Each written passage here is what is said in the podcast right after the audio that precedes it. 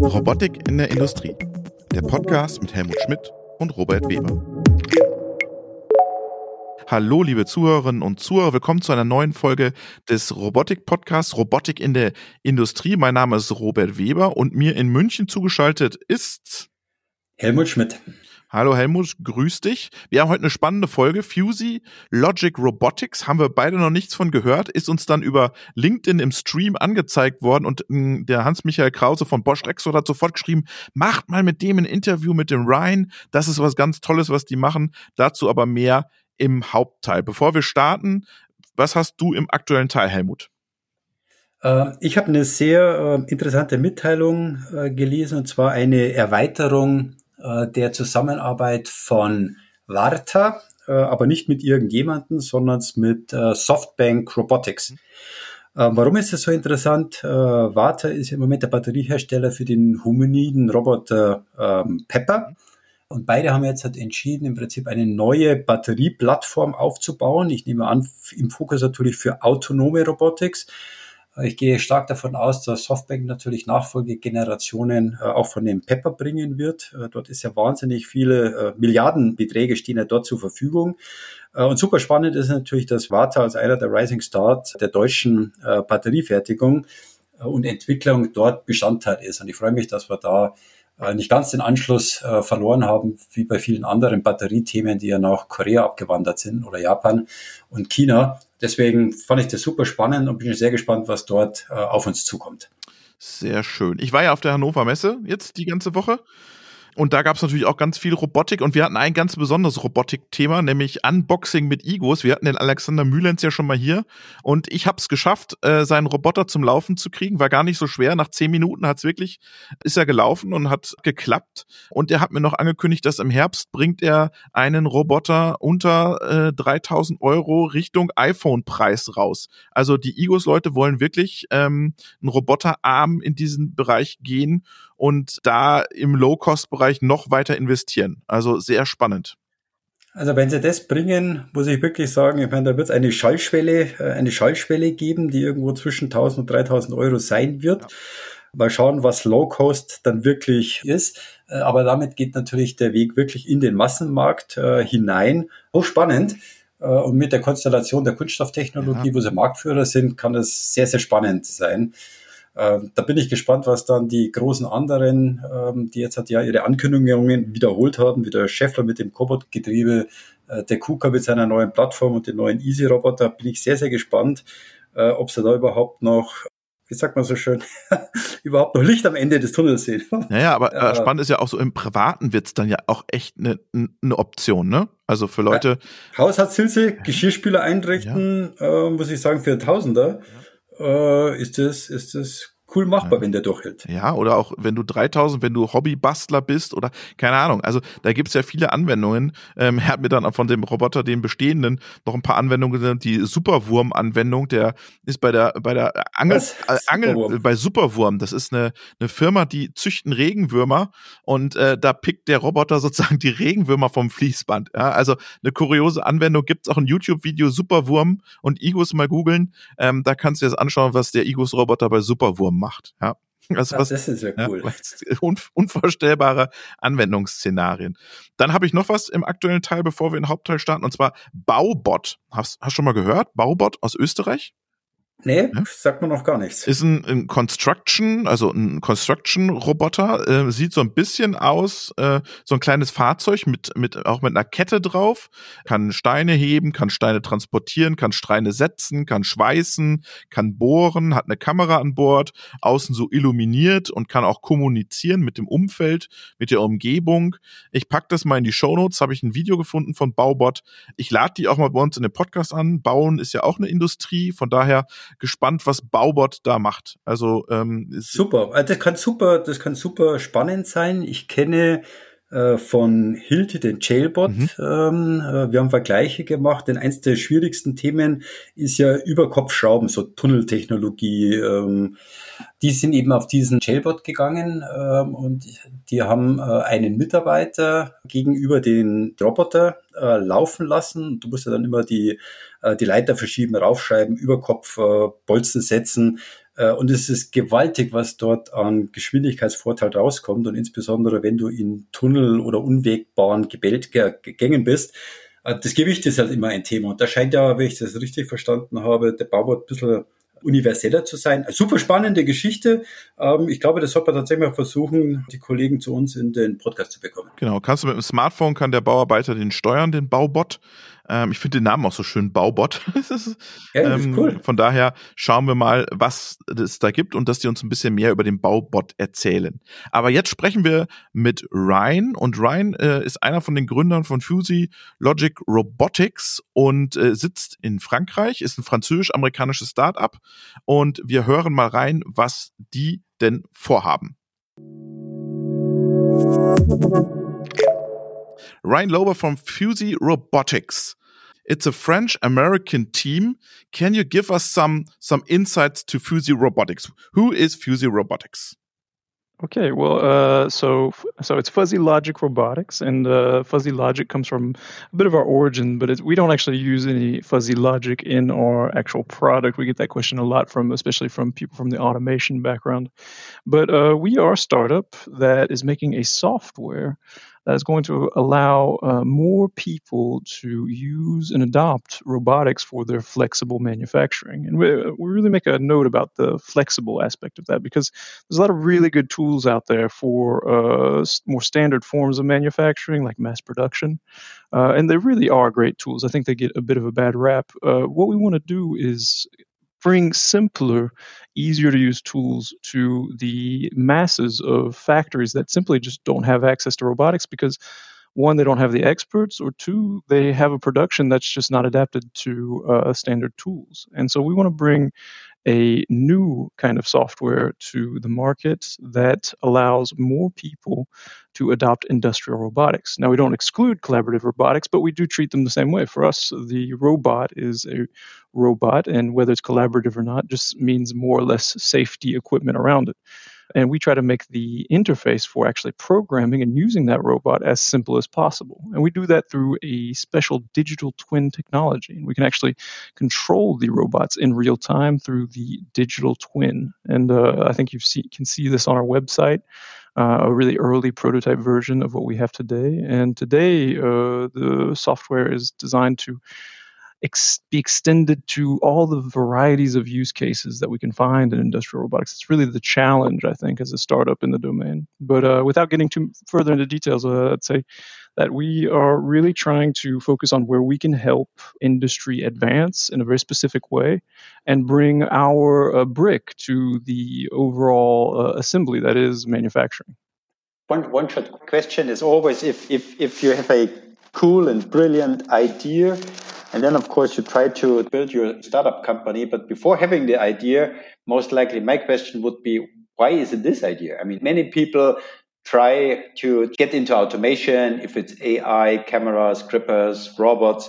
Why did you decide on the programming? What is what made you keen off that this is the, the, the game changer maybe for, for you and for your company? For sure. That's a great question. We actually, so unlike pretty much everybody else in our field, we started totally outside of industry. So we actually started with artists, uh, specifically in the cinema industry, the audiovisual industry. And this, I think, was one of the key differences. This and uh, uh our backgrounds with my co founder, uh, Antoine what we had was basically a scenario where an artist, uh, or multiple artists, without any, having, having ever seen a robot before in their life, had to reprogram that industrial robot 20 or 30 times a day for very complex trajectories. I mean, these are things that are difficult to do even for standard software. And they had to do that every day. I mean, so we were the the ultimate extreme challenge of, let's say, flexible production, where we're really reprogramming the robot all day long, and it's a total novice. So this was sort of a an, a unique challenge that was uh, in front of us. And um, I think it, had we started an industry, we probably would have created a really complicated solution that engineers love because engineers like complicated things, and that's because they do complicated things. But what we had was an artist who needed something extremely simple, orders of magnitude simpler than anything that exists. And since Antoine and I come from a background of optimal control, reinforcement learning, things like this, basically how you make robots easier to use, we were able to bring that knowledge to this specific problem. And then what we created for the artist community, when the industry saw that, when specifically integrators saw that, they said, "Well, this this can save me money, and I'll show you how we can use it." And once we started listening to manufacturing, we realized that we stumbled on really something a new paradigm, if you will, in the way that one can interact with and program a robot. Why is an artist using a robot? Why, why, so they're using the robot to actually uh, they put a big old cinema camera on. So these are about ah. 10 kilogram cameras, and they film things in very precise and fast motions. But they, most of all, they do it repeatedly. So they're going to do the same motion over and over, and that's mostly for special effects and things like this. But it's very difficult to do, and so uh, an industrial robot is a perfect tool for that. And really, it resembles many applications in industry, like uh, uh non-destructive testing, uh, inspection. They're very similar things, just maybe a little less in the high performance domain? I mean, I've, I've been running Universal Robots, so I saw uh, the robot dancing. If you say artists, I of course also think on, on, on dancers. Were these some of the projects you have been part of? So just on social media, you see dancers and uh, performing with, with a robot. Is, is, this what can be of benefit to make it easy to follow up the moves of the dancer and the interaction? But uh, unfortunately, no, those are very cool videos for sure. We're actually probably a little bit more undercover things you might not notice, but in a lot of uh, commercials for uh, major food companies and things like that. And these are the studios that are actually filming those commercials. And to us, they seem like very subtle things, but they're very important for that particular industry. But uh, I think the key aspect of all of that was really putting a an industrial robot, specifically a KUKA robot, in the very first case we had uh, in the hands of uh, a director, in the hands of a cameraman, and allowing somebody who's never seen a robot before to program it. And I think that's that's truly where we succeeded in showing that when we change how we think about how you can interact with robots, when we give new tools to creative people, it's really amazing what they can produce. And no, we were not part of the dancing robot uh, scenario, but the, okay. those are pretty amusing, and I, I do appreciate them. I have a question, Ryan. Um, you mentioned no code. I think, uh, in my opinion, no code is a new AI. Uh, what do you think? I kind of agree. I, let's let's say that uh, I I had never really heard the expression no code until about six months ago, and then all of a sudden I hear it everywhere. Yes. So yeah, I agree with you on that. Um, and I guess it is a good moniker for this sort of paradigm of making things easier. And behind the scenes, really complicated things are, are happening, and that's uh, when I heard the term, I was like, hey, that is what we're doing. Without we didn't name it that, but that's what we're trying to do here. And uh, and I think it's it might be a little bit of a buzzword now, but I think there's something to it. And um, I think there's there's a lot to be said around no code, but the same way there is about AI, there's still a lot of challenges. I think uh, people are saying the word no code and thinks that that is some sort of solution or some sort of ends uh, as a, as a word, but uh, in reality, it's just describing the diversity of interfaces that are being developed for, well, let's say robotics. So we'll stick to the domain that are allowing new people, less expertise, less people with less training to uh, use pretty complicated technology. So, how do you translate the code from KUKA, uh, Universal, ABB to your interface? But you need a translation. Right. So I think the, the big difference between uh, us and everyone else is that we actually, thanks to our backgrounds, were able to develop a, universal real time control system that actually takes over the control of the robot. So rather than generating proprietary code and then uploading it to the robot and then executing it, which is, I would say, the standard way of doing things uh, with offline programming, we actually plug into the robot uh, with our real time software and control the machine. We're actually doing the motion profile generation, the trajectory generation, and this allows us to ensure the same motion regardless of the make or model of robot. And why is that important? Well, that's important because when we're doing high performance applications like complex grinding or welding, if we change robots, then we will change entirely the application. And with our software, we are able to ensure that if you change robots, you will have the exact same application as long as the robot is physically capable of executing the same movement. So you you go into the heart of the robot, you go in the controlling unit.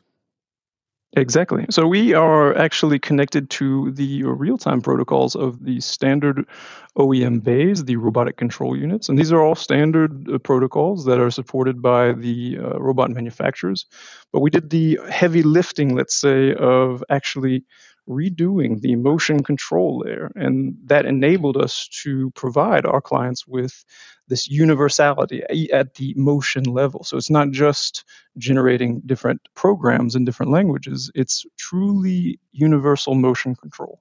You mentioned you're working in real times. I mean, there are companies like Real Time Robotics, Ready Robotics, Germany Wandelbots, who always try to do very similar. Where is for for our customers understanding a, a difference or the differentiator or your big USP against some of these?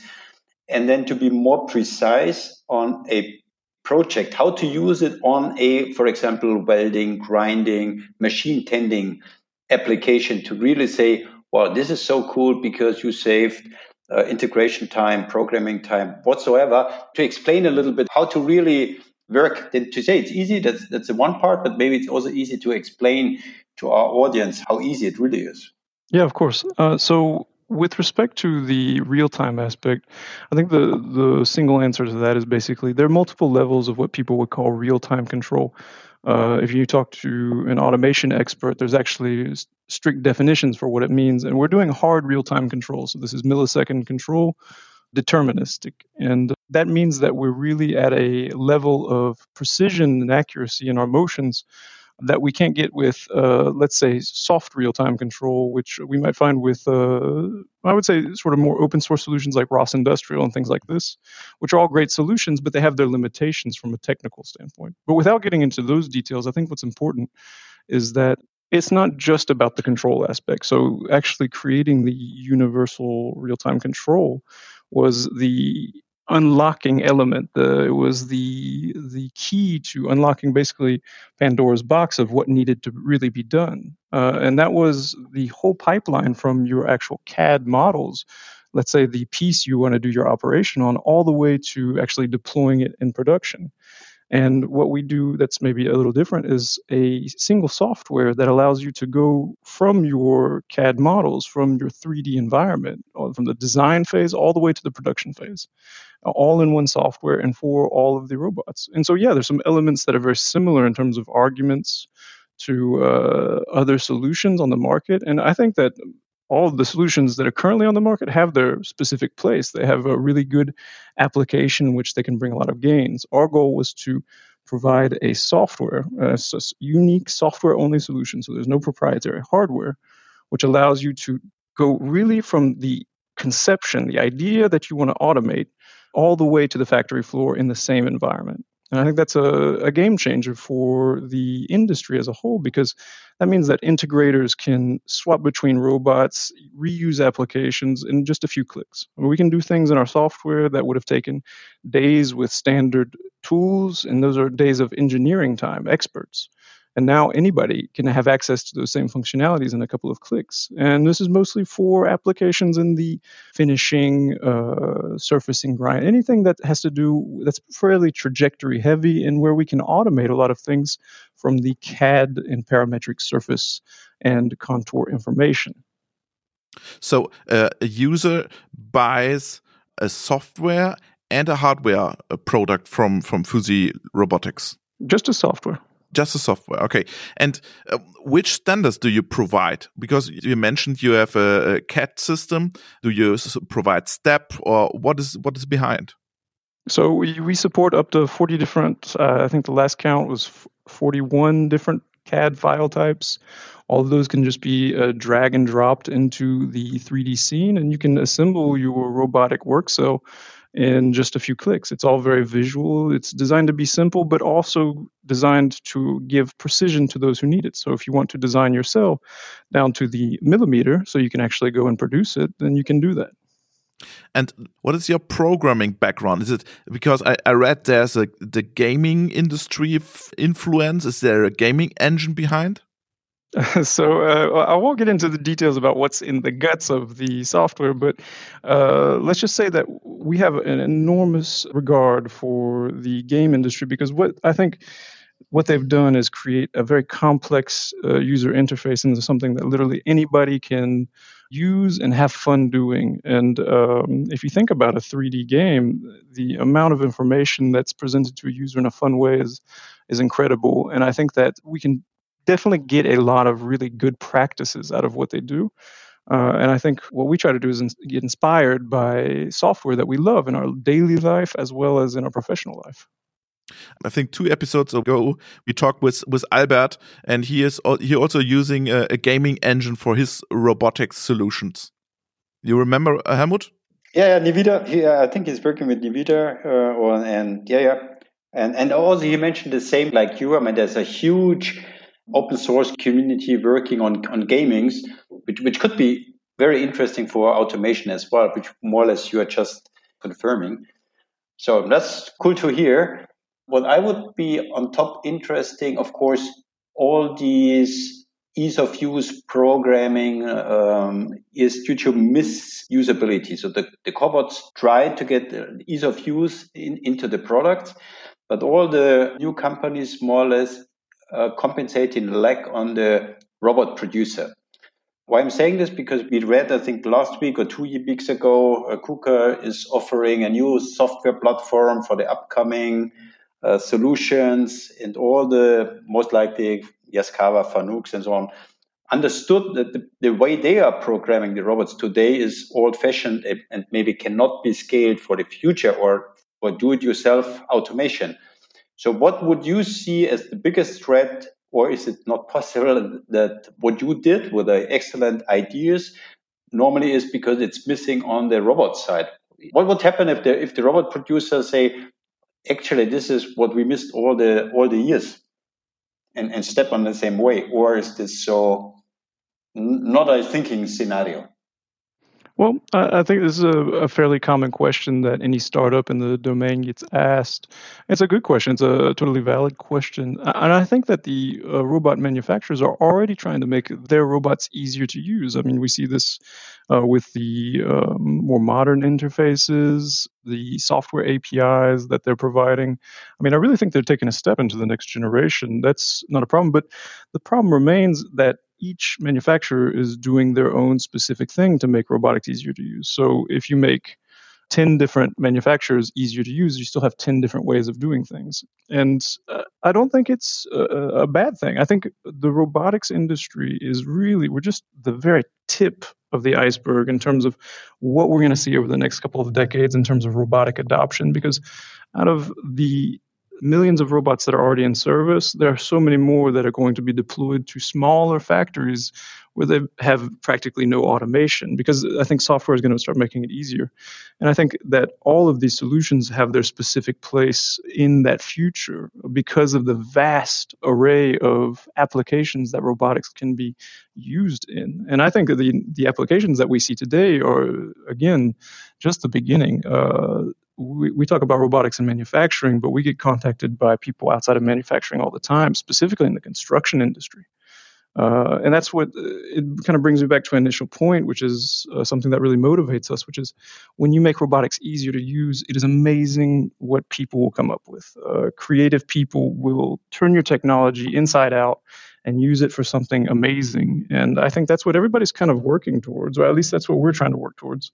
And I think there's space for lots of different solutions to that. And I think that the manufacturers moving in this direction is just going to make our lives easier, to be honest with you, because it's going to make uh, our software development even faster. We'll be able to develop better features, more features. And I think it's something that could be very cool. Uh, how do you want to sell the, the software? I don't think that the the robotics companies will sell your software. Do you work with the integrators or what is the plan? Well, yeah, yeah, we want to keep the existing stakeholders in the fold and actually accelerate them. So we designed our software, uh, I would say, hand in hand with integrators. We we listen to what their common problems are. We listen to the end users as well, what their common problems were, and uh, what it all boiled down to was delivering projects more quickly, uh, having better, more universal tools for simpler projects. Uh, again, we're not trying to replace the uh, complicated tools for complicated projects. I mean, if you're trying to develop a, a line of 100 robots doing very complex and synchronized uh, tasks, Uh, fuzzy logic robotics simply doesn't have the tool for you because those tools already exist. What we've got is a tool that's going to make developing robotic cells easier, uh, more versatile, and allow end users to be autonomous on those cells. So that way, the integrator doesn't have to continue to provide service that costs them a lot of money. The end user will be autonomous on their machine, be using the same environment as the integrator, and the integrator can capitalize on investment that they've made in design and developing unique robotic solutions to common applications. So we really want to keep the integrators and the end users in sort of one universe, and we believe that our product really comes in and will be an, an enabler for the SMEs, the small and mid-sized manufacturers who can't adopt robotics right now. And that's why we worked hand in hand with the robot manufacturers to address new use cases for these small companies that need a simpler, more efficient solution. They're not looking to uh, squeeze the last millisecond out of every cycle. They're looking for something that has a quick setup time and they don't need months of training to use.